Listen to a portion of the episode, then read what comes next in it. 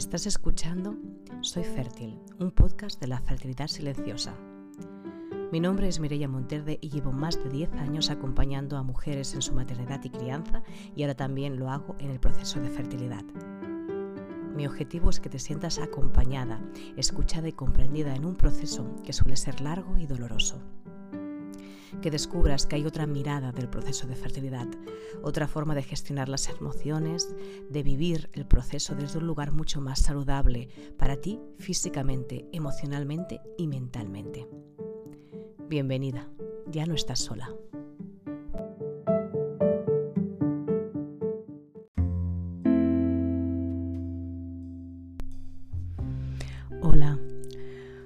De nuevo a un episodio más del podcast Soy fértil de la fertilidad silenciosa. Hoy el podcast se titula La fertilidad y el miedo a no ser mamá. Y está claro que os vengo a hablar sobre la emoción estrella de un proceso, bueno, y en general de la vida, porque al final el miedo es esa emoción que, que aparece y que está y que forma parte de, nuestra existencia, porque también forma parte de nuestra naturaleza. El miedo es una emoción que también nos protege, que nos cuida y que también nos, nos, avisa, o sea, es un instinto muy, muy interno, ¿no? Conecta con una parte muy salvaje de nuestro cerebro reptiliano y está bien que esté ahí. Pero está claro que bueno, cuando el miedo se apodera y, el, miedo toma mucho poder en nuestras vidas, es algo que no nos beneficia, al contrario, nos, nos, limita, nos, hace sumisas y hace que deleguemos todo nuestro poder. Está claro que en un proceso de fertilidad todas vivimos muchísimas emociones. Es una montaña rusa con grandes subidas y bajadas y gestionar eso Em, de forma natural lleva un estrés, porque encontrar equilibrio en algo que es desequilibrado ya de por sí es complicado. Todas vivimos eh, el miedo, todas sentimos culpabilidad, rabia, frustración, pena, tristeza, decepción, desilusión, vergüenza estoy segurísima que todas hemos pasado por ahí, sobre todo si el proceso se ha hecho más largo de lo que esperábamos. Todas esas emociones llegan porque antes ha habido una expectativa y ha habido precisamente la otra emoción, la emoción de la ilusión, de la alegría, de las ganas, ¿no? de la energía. Y cuando esas emociones positivas, entre comillas, se han ido. Mm, gastando por el proceso, pues vamos hacia el otro lado. Lo bonito de esto, yo creo que es que al final el, proceso emocional es como, es como un péndulo y va hacia un lado, pero llegará a un punto en que necesita ir hacia el otro, o sea, es que forma parte de su naturaleza. Y nosotras, como mujeres y como seres, también somos así. O sea, podemos inclinarnos muchísimo hacia un lado, pero llegará un momento en que eso girará, irá hacia el otro, porque es una ley universal. Y eso está bien que, no, que lo recordemos para poder salir ¿no? y para poder confiar en que aunque estemos en un momento muy intenso, negativo, de pesimismo, de cansancio, de agotamiento, de decepción, de desilusión, pasará y llegará el otro, el otro lado. La diferencia está en que no sabemos muchas veces cuándo y eso es lo que nos genera más angustia. Porque seguimos queriendo controlar, ¿no? Y seguimos queriendo tenerlo, las cosas pasen cuando nosotras queremos que pasen. Y es normal. Y es lo, vamos, es lo más normal del mundo. Hay que, mm, hay que aceptar eso, que, somos humanas y que nuestra humanidad todavía trae ese equipaje, pero también somos mujeres sabias y estamos tomando conciencia de lo que estamos viviendo y queremos transmutar eso, queremos transformar eso y estamos en ello. Por eso el miedo, que siempre se dice que al final en realidad ahí está el miedo y el amor, ¿no? Y es como dos lados de la misma moneda. Ah, si te acoges al amor, el miedo es muy difícil que, esté, ¿no? Ah, pero yo siempre creo que es la misma moneda, con lo que somos amor y también somos miedo. Y seguramente para llegar a conectar con un amor verdadero y honesto, hay que pasar a través del miedo, hay que conocer ese miedo. Y el miedo que tenemos todas cuando estamos en un proceso de fertilidad que, que se hace largo y que no llega y que no llega y que no llega el, el hijo o la hija deseada, es que tengamos que aceptar o tengamos que, que vivir aceptando y asumiendo que no vamos a ser madres. Yo creo que todas, a todas nos pasa ese pensamiento por la cabeza y que todas lo hemos querido rechazar. Era como que aún no estábamos preparadas para, preparadas para, para enfrentarnos a eso o para, o para asumir eso, ¿no? Y también, como siempre os digo, es normal, porque todo es un proceso y los procesos y los cambios no se hacen de un día para otro. yo, como terapeuta corporal, que he trabajado muchísimos años con el cuerpo, cuando hacía trabajos de conciencia corporal y de reeducación corporal y postural, yo muchas veces a mis alumnos les decía que su cuerpo va a ir cambiando, pero su tendencia va a ser a volver a, a estar en la posición que ya conocían, porque eso está en su memoria y es lo que conocen. Y les decía, si tú te has pasado 40 años moviéndote de una manera, caminando de una manera, eh, cogiendo las cosas de una manera. No pretendas hacer un cambio en un mes ni en dos meses. Y a veces, aunque hayan cambios, que sepas que puedes volver atrás, porque tu cuerpo va a tener esa tendencia. Hay que reeducar, hay que dar otra, otra emocionalidad, otra memoria corporal. Y se consigue educarse y reeducarse, sí, se consigue porque yo lo he hecho. Yo de pequeñita tenía escoliosis, bueno, tengo escoliosis y, tengo, soy una persona de una estructura ósea fuerte y tengo pecho. Es algo que a mí, por ejemplo, me ha, me ha, bueno, me ha, marcado, ¿no? He tenido complejo y he sido una, una mujer pues, que quería, quería verse operado de joven y, y, que ha rechazado muchísimo su pecho. Tanto que que incluso en mi maternidad con la lactancia eh, costó que hubiera una lactancia porque había una sombra mía que apareció en mi, recién posparto en relación al pecho ah, y que yo sané. Y para que veáis, o sea, mi hija, mm, a mí me tardó muchísimo en subir la leche, el calostro, más de cinco días. Vera adelgazó a muchísimo, o sea, de 3 kilos 200 creo que era, acabó pesando 2,700 y estábamos en ese límite de que si no hay que suplementar o darle leche artificial. Y al final, pues yo tuve que estar extrayéndome leche y dándosela con jeringuilla para que ella cogiera fuerza.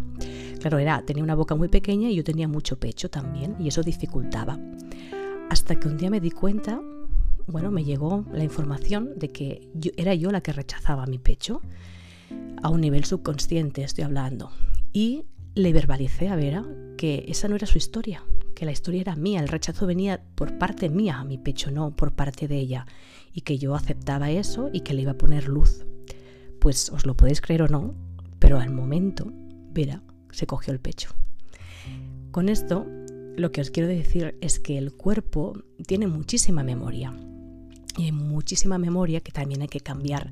Y con esto os quiero decir que con mi problema de pecho, cuando yo he ido a un osteópata y me han observado, me han dicho, suerte que has trabajado tu cuerpo toda tu vida, porque realmente si no hubiera sido así, mm, hubieras tenido muchísimos problemas por el peso ¿no? de pecho, pues en la espalda, en las rodillas, realmente no tendrías esta, esta estructura corporal tan armónica que tienes, ¿no? Y también reconozco que, por ejemplo, el cuerpo que yo tengo tampoco es el, que, el ideal que, que me hubiera gustado tener, porque al final, bueno, pues hay ideales y también es normal que los tengamos, ¿no? Pero he hecho también las paces con eso, ¿no?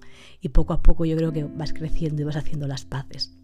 Pero bueno, tampoco me quería ir por, por otros lados, eh, cogiendo el, el, el, hilo del tema del, del miedo, el miedo a no ser madre lo que os quiero decir es que, pues lo mismo, si tenemos que reeducarnos corporalmente, también hay que reeducarse emocionalmente.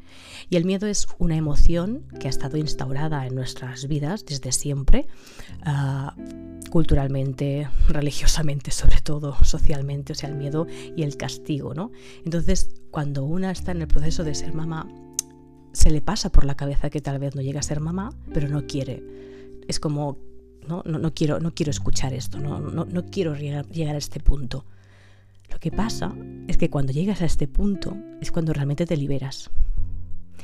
Y yo, cuando empecé a asumir la posibilidad de no ser mamá, sentí que me descargaba de muchísima responsabilidad. Sabía que tenía que vivir un duelo y, que viviría un proceso de duelo y de tristeza, porque no era lo que yo quería. Pero también sabía que me estaba dando la oportunidad de ver más allá de una pequeña parcela de mi vida. Y todo esto me ayudaba a preguntarme quién era yo sin ser mamá en esta vida. Pero además es que, aunque luego seas mamá, esta reflexión te va a llevar a otros lados, a otros puntos de tu vida, porque entonces empiezas a preguntarte, vale, ¿y quién soy yo sin ser la pareja de, sin ser la hija de, la amiga de, la trabajadora de, la jefa de, la alumna de? Realmente nos vamos creando personajes para relacionarnos socialmente y muchas veces está basado a través del miedo. El miedo a decepcionar, el miedo a no llegar a, lo que se pretende, el miedo a, fracasar, el miedo a, tener mucho más, ¿no? a, sobresalir. Hay siempre miedo, ¿no? Y el miedo, y el miedo a, ser a no ser mamá es algo que es totalmente natural en un proceso, porque realmente puede pasar. Y está bien que cuando llevemos un tiempo reflexionando y trabajándonos internamente, vayamos a esa pregunta. ¿Quién soy yo? Si tal vez no llegue a ser mamá. ¿Quién soy yo sin, ese, sin, ese, sin ese personaje, sin, sin, ese, er, sin esa parcela en mi vida? Y seguramente te vas a dar cuenta de que hay muchísimo más de ti en tu vida. Y si no te das cuenta que hay mucho más de ti en tu vida, es que hay algo ahí que hay que profundizar. Porque cuando nos acogemos a algo como si fuera un hierro ¿no? ardiente que dicen, muchas veces queremos llenar vacíos de, de otras cosas, incluso de hijos y de hijas, por miedo a. Y por, por llenar vacíos que son profundos y que pueden ser espirituales o crisis profundas de, de identidad. Entonces, está bien hacerse esa reflexión porque los niños y niñas que vienen a través de nosotras no vienen a llenar, a ocupar un espacio de nada ni de nadie, no vienen a quitarnos nada ni nadie, ni nos vienen a dar tampoco, vienen a sumar, vienen a, a expandir, a que tu esencia como mujer y como mamá crezca y que tu aprendizaje como ser crezca en esa parcela de tu vida. Pero si no llega, vas a tener que crecer igualmente, porque si no, vas a sentir siempre un vacío interno en ti. Y eso te va a llevar al miedo, a la culpa, a la decepción, a la, a la frustración y a la impotencia. Está claro que si tu deseo es ser mamá, tienes que hacer todo lo que esté en tu mano para serlo. Pero también está claro que si no vas a ser mamá, tienes que tener los recursos y las herramientas para ser feliz, para saber que tú eres más que mamá. Porque cuando luego llega la maternidad, y sé que hago siempre hincapié en esto, pero lo digo porque es mi proceso también, realmente es cuando sí que desapareces. Durante un tiempo largo desapareces. Está la fusión que se hace, está el, el vínculo que se crea, que y, que no existe ni tiempo real ni energía, que desapareces, no hay espacio para ti. O al menos yo no lo he sabido hacer. Hay mujeres que sí lo saben hacer, pero seguramente la conciencia es diferente. Y yo sé que para ser consciente, para reeducar, porque lo he vivido en el cuerpo, se necesita tiempo y se necesita disciplina y perseverancia y confianza y probar y equivocarse y eso también pasa en la fertilidad y en la maternidad. Pero en el momento en que tú estás segura de ti misma, de quién eres tú, sin ser mm, mujer, pareja, hija, madre, hermana, tu esencia en sí, si tú sientes eso, ese es el poder que te va a dar para que puedas sobrellevar cualquier circunstancia de la vida de la mejor manera posible, o al menos tener la, la sabiduría y las herramientas para poder gestionarlas, para permitirte ser. Así que si tienes miedo a no ser mamá, a no llegar a ser mamá, está bien. Dítelo a ti misma, está bien tener ese miedo, pero también está bien aceptar el miedo y esa posibilidad para que pueda ocurrir. Está bien tener miedo, está bien también sentirse culpable, está bien también sentirse frustrada. No son emociones negativas, son emociones que nos pertenecen, pero siempre con esa fuerza interna para que el péndulo vaya hacia el otro lado. Con esa mirada y con esa conciencia para que el péndulo vaya hacia el otro lado y tengamos la capacidad de decidir, de poner límites, de decretar, de manifestar, de expresar y de comunicar. Bueno, yo siempre digo que uno de los ejercicios que, recomiendo con relación al miedo, aparte de, que ya de que hay meditaciones y crearé, bueno, estoy en ello haciendo una meditación para, para eso, una visualización, es verlo más como un aliado que como un enemigo.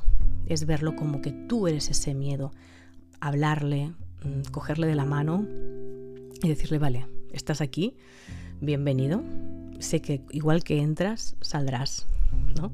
Y confiar en eso. Y, está bien tener miedo porque es lo, que os decía, el miedo al final es una emoción de supervivencia, de, de autocuidado. O sea que hay que verle ese lado más positivo ¿no? y más benévolo para nosotras. Bueno, espero que este podcast sobre el miedo y sobre el miedo a no ser mamá os pueda ayudar en este momento, que estoy segura que muchas habéis tenido ese pensamiento y esa emoción y esa sensación y está bien normalizarla y ponerle palabras.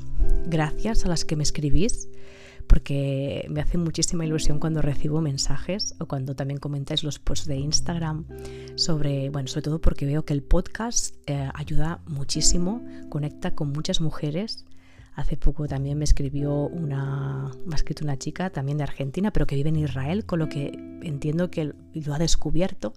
Me parece maravilloso que podamos estar en diferentes partes del mundo y que podamos comunicarnos desde este, desde este sentir y desde este lugar y que, y que esto vaya, os pueda ayudar y os pueda aliviar muchas veces y que lleguen las palabras en el momento que lo necesitáis.